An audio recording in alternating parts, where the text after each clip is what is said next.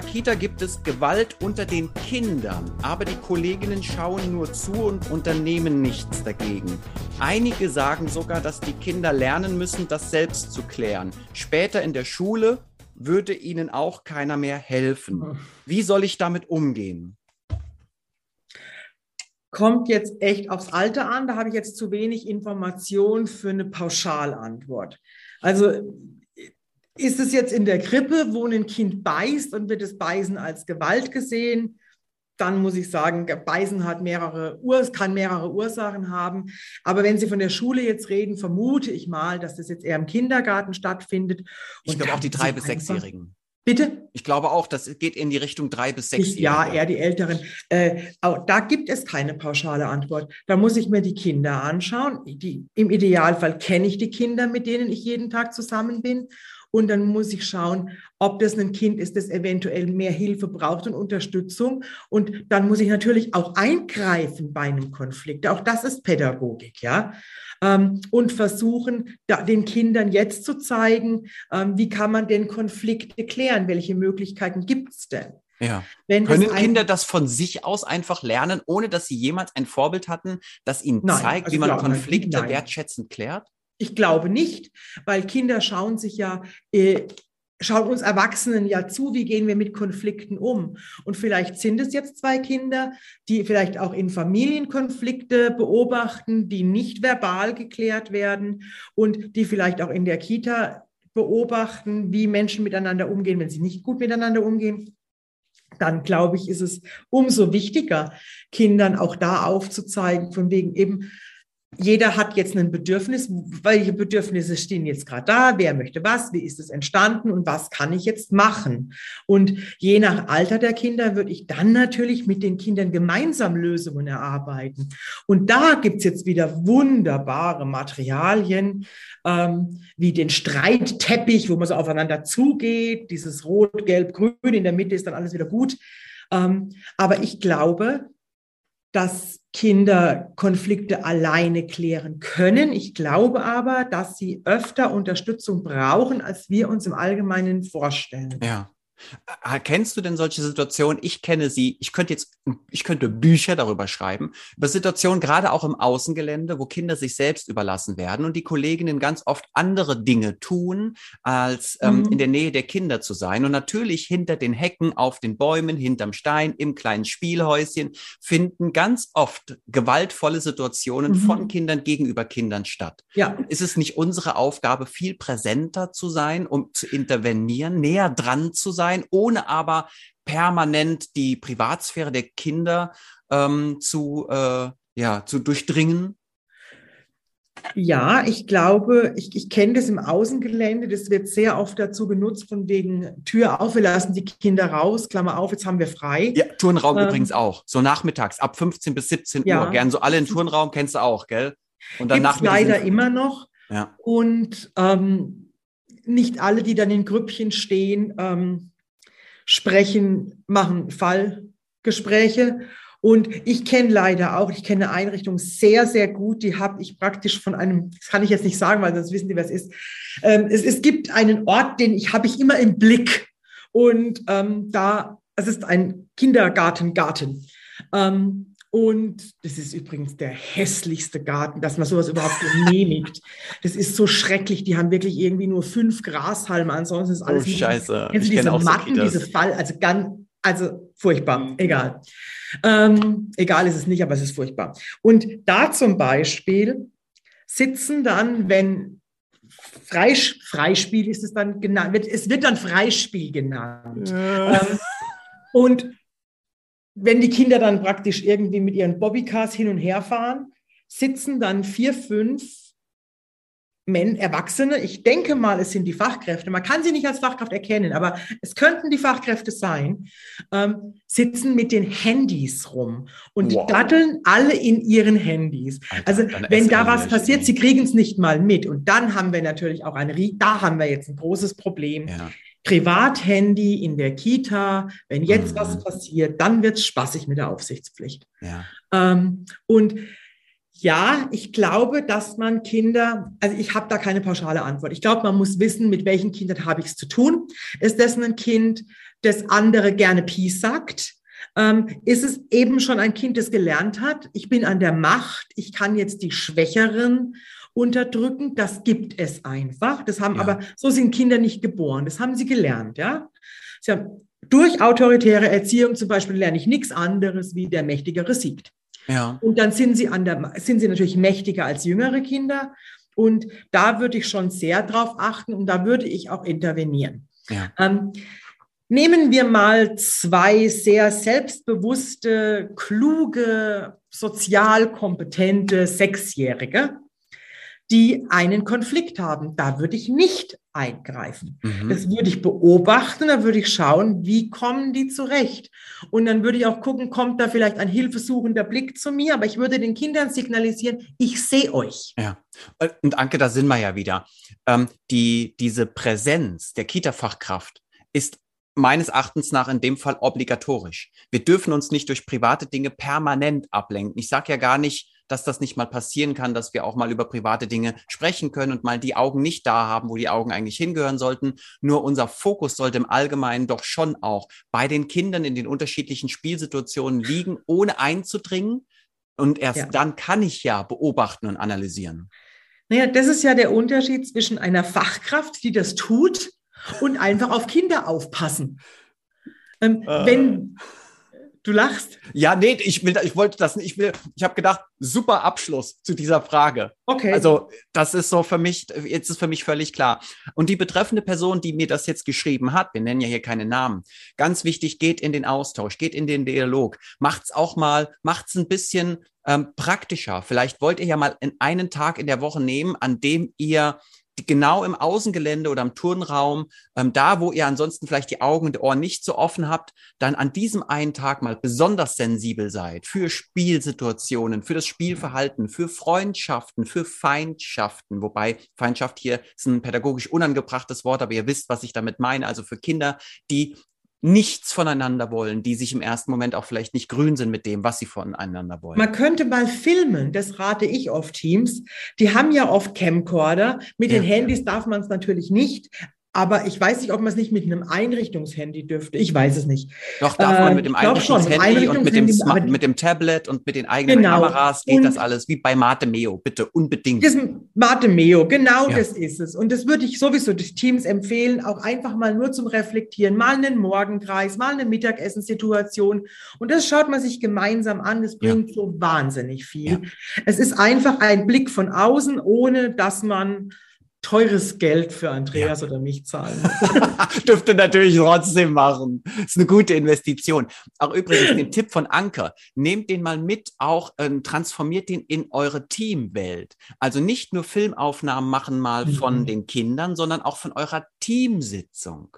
Oder vom Elternabend, aber dann nicht die Eltern aufnehmen, sondern die Kamera nach vorne euch aufnehmen, wie ihr präsentiert oder moderiert, um einfach auch mal ein Gefühl für sich selbst zu bekommen im Sinne von, wie kommuniziere ich, wie selbstsicher stehe ich da, wie atme ich, wie gebe ich mich. Das sind wichtige Dinge, die ihr nutzen könnt, um eure Kommunikation und das Teambuilding zu verbessern. Total, da darf ich auch noch was ergänzen. Hau raus. Bei, bei, in, in meinen Weiterbildungen immer, das ist wenn ich in Grundschulen komme, nicht so oft wie im Kindergarten, aber immer mal wieder, kommen mir die LehrerInnen entgegen, geben mir vor Corona, jetzt nicht, die Hand und sagen, guten Tag, mein Name ist Petra Müller.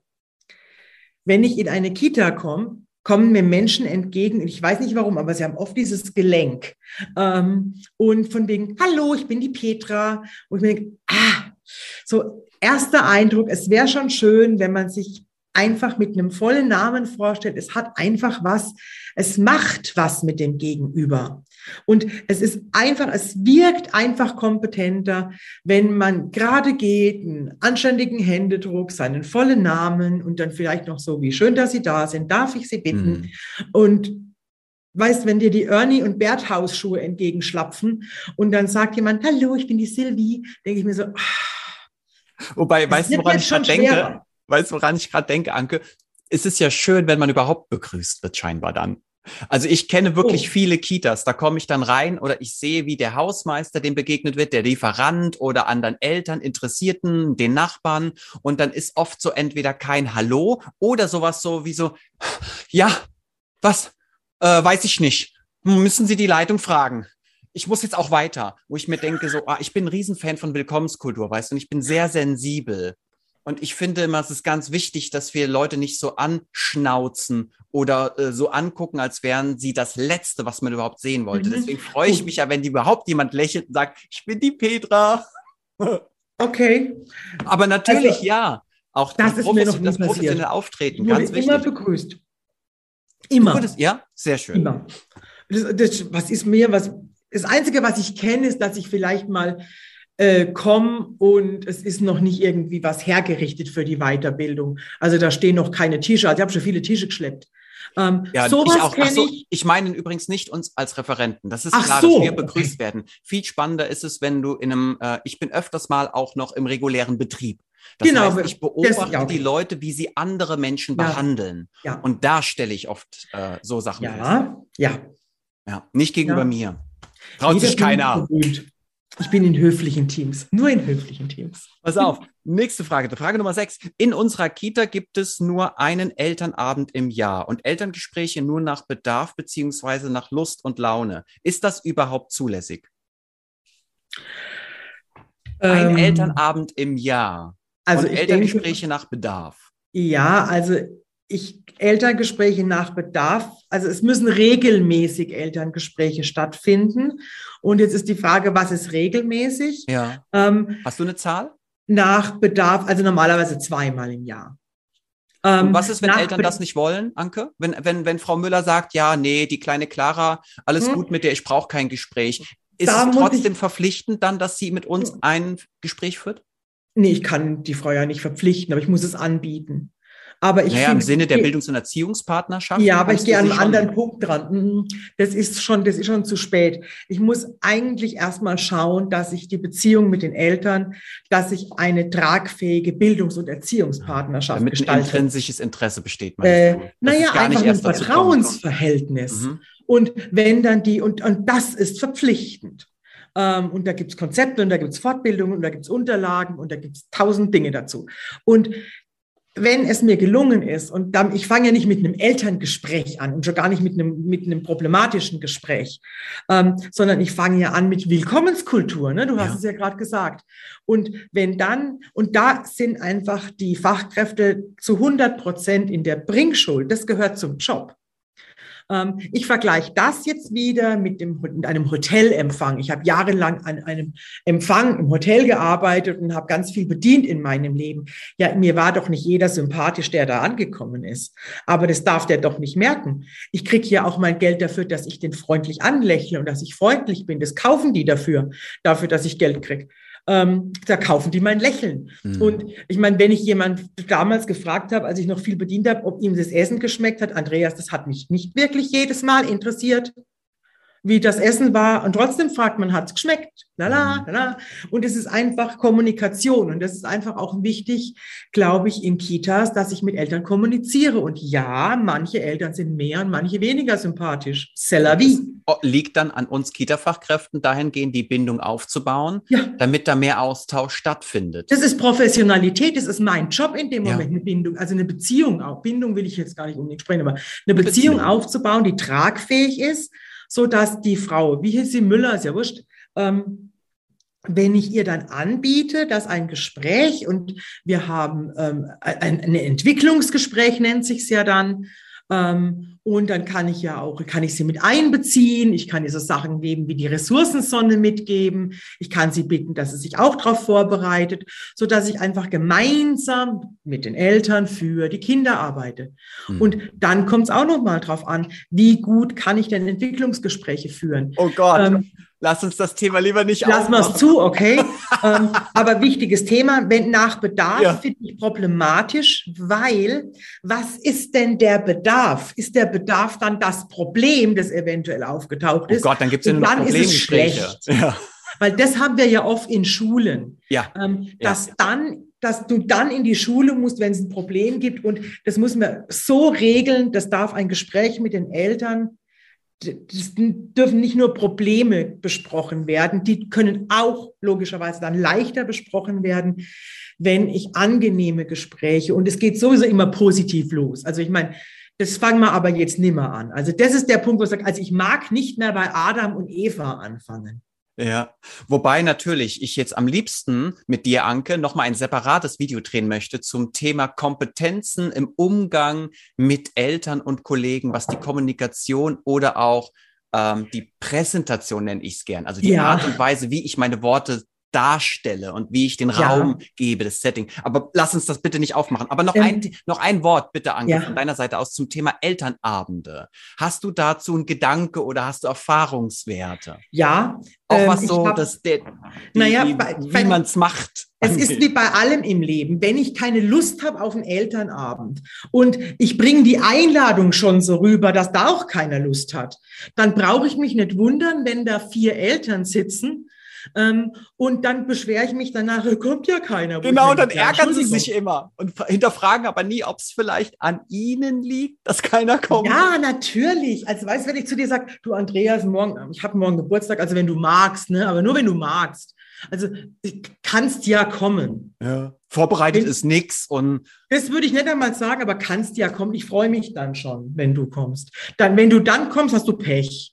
Ähm, und es gibt Elternabende, die sind rappelvoll. Da kommen einfach alle Eltern. Ähm, und da habe ich mich mal so gewundert. Es war ein ganz beeindruckender Elternabend in einer Münchner äh, Krippe eines ganz bekannten Trägers, nicht privat, nicht teuer, gar nicht. Und da war das ganze Team am Elternabend da und die hatten echt Bock auf den Elternabend und die Leitung hatte schon. Die haben geplant, gemacht, die haben eingeladen, daran erinnert und so weiter.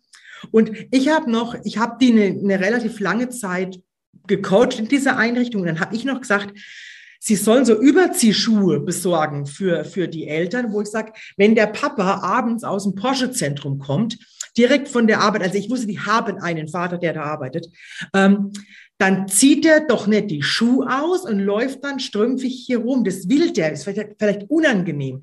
Dann habe ich gesagt, wenn ich einen Rock anziehe und Stiefel, dann sind die Stiefel Teil meines Outfits. Ich will da nicht strümpfig rumlaufen. Dann haben die gesagt, nee, Frau Ballmann, das machen wir nicht. Und dachte ich mir nur so, super. Damit verkretzen sie sich jetzt mindestens 30 Prozent der Eltern. Überhaupt nicht. Habe ich mich total geirrt. Die haben alle ihre Schüchen ausgezogen, sind da in, in Feinstrumpfhosen und Socken durch die Kita geschlichen, saßen auch, Achtung, sie saßen auf kleinen Stühlchen, was ich auch problematisch finde normalerweise. Ja. Aber die haben das so gut gemacht, mit so einer Begeisterung auch. Ja. Und die Eltern waren willkommen und da gab es nicht Buffet oder so irgendwas, ja. weil man ja oft sagt, ja, dann muss man halt was anbieten. War da nicht. Da gab es Saft, Wasser und Salzstangen und Gummibärchen. Ähm, das heißt, der, der Spirit, keine, die Atmosphäre war einfach die, überzeugend. Die hatten Inhalt, Andreas. Die hatten einfach einen Vortrag, den die Eltern interessiert hat. Und dann gab es noch so zwei, drei organisatorische Dinge und die Eltern kamen wegen des Inhalts, mhm. nicht wegen der Häppchen. Wow. Ja. Mhm. Ja, das Thema Elternabend ist, finde ich, immer eine ganz, ganz spannende Geschichte. Ähm, und aber, aber vielleicht lassen wir das Türchen auch zu und vielleicht machen wir lieber hier nochmal ein Teil zwei und machen diese Türen auf, weil ähm, für mich sind Elternabende ganz wichtig. Also diese, dieses ähm, Zusammenspiel mit den Eltern, die Eltern mitholen, mitnehmen auf so eine Reise, eine Bildungsreise. Also Elternabende können ja auch tolle Bildungsevents sein, wo wir verschiedene Themenbereiche öffnen, um Eltern zu kleinen Mini-Experten zu machen. Dann haben die auch viel mehr Verständnis für unsere Entscheidungen aus dem pädagogischen Kontext und sie können mehr nachvollziehen, warum gewisse Dinge passieren oder auch ähm, gemacht oder geplant werden. Und dann wieder, ja. dann haben wir weniger Konflikte und weniger Spannungen nach. Das meinte ich. Dieser Elternabend in dieser Krippe, wo sie alle ihre Schuhe ausgezogen haben die hatten genau das. Die hatten einen, einen, die wussten, die Eltern wussten, dass da ein Vortrag gehalten wird über ein sehr, sehr spannendes ja. Thema und deshalb sind sie gekommen. Okay, pass, Anke, Anke, an der Stelle noch eine Frage an dich. Bin gespannt. Mal aus dem Bauch raus, ne? Zapfen wir dein Unterbewusstsein mal an. Ähm, Kita-Fachkräfte, die keinen Bock auf Eltern haben, die keine Lust, die Eltern eher auch als Problem sehen oder als Anstrengung oder ähm, als äh, Last oder Bürde. Passt das überhaupt? Ist das überhaupt dann deren Job? Was sagst du dazu? Ich bin jetzt herzlich und sage als allererstes, es fehlt ihnen an Information, wie wichtig Eltern für Kinder sind und wie wichtig die Erziehungspartnerschaft ist. Da gibt es auch Studien drüber, die mhm. F-Studie, schon ein bisschen älter, aber es gibt sie. Und wenn Sie die Information wenn haben. Wenn Sie die Information haben und immer noch der Meinung sind, dass Sie keinen Bock auf Eltern haben, Andreas, Gülle, Gülle. Los wie Daniel. es wird nur problematisch, weil wir kommen wahrscheinlich noch zum Thema Personalmangel. Ähm, und wir haben jetzt schon das dritte Thema, wo wir sagen, dann geh doch. Ja. Wobei, da bin ich ja ziemlich klar aufgestellt. Personalmangel ja, ist ja nicht unser Problem. wir haben, wenn überhaupt, ein Problem damit, dass wir keinen Notfallplan haben. Aber Personalmangel ähm, ist nicht per se ein Problem. Ja, Pass auf, lass uns zur nächsten Frage. Oder wolltest du jetzt, jetzt hättest du gerne noch. Nee, nee, pass, komm, wir machen nee. mal weiter. Wir haben noch ein paar. Mach.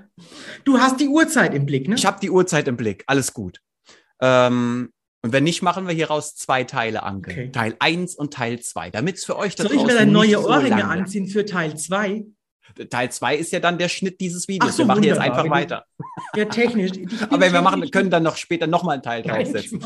Pass auf, Frage Nummer 7. Ich habe ein schlechtes Gewissen, wenn ich krank zu Hause bleibe. Was soll ich jetzt tun? Kennst du bestimmt. Frage an mich. Viele Kita-Fachkräfte ja, haben, fühlen sich okay. total scheiße, wenn sie krank sind und bleiben dann zu Hause und dann schleppen sie sich manchmal. Okay, also wenn an. jemand wirklich krank ist, zu Hause bleiben, gesund werden, Punkt, Ende, Amen. Und das mit einem guten ähm, Gefühl. Und dann muss man halt gucken, wie man mit einem Coaching eventuell dran geht. Warum schlechtes Gewissen? Wo kommt das her? Wie kann man das handeln mit dem schlechten Gewissen? Wenn jemand krank ist bei Verdacht auf Schnupfen, arbeiten gehen. Mhm. Und also ich, ich unterscheide ist, einfach zwischen wenn krank. Ein, wenn ich so einen gelb-grünen Schnupfen habe. Naja, das ist krank. Das ist krank. Also muss, muss er schon eine Farbe haben für dich. Also oder transparent naja, also für, sein. Andreas, ich glaube, du weißt, was ich meine. ich weiß, was du meinst, aber genau, also es gibt Menschen, für die, die Leute da draußen ein bisschen Achtung. klarer zu machen. Gut. Beispiel. Heute, also ein, ein, Brückentag. Wir haben einen Brückentag. Und jetzt haben wir aber Einrichtungen, die haben an dem Tag nach dem Brückentag geöffnet. Wenn jetzt jemand dienstags schon ankündigt, von wegen, ah, ich fühle mich gar nicht wohl und oh, so Kopfweh, ähm, und dann weiß ich schon, oh, weia, das heißt, die ist Freitag nicht da.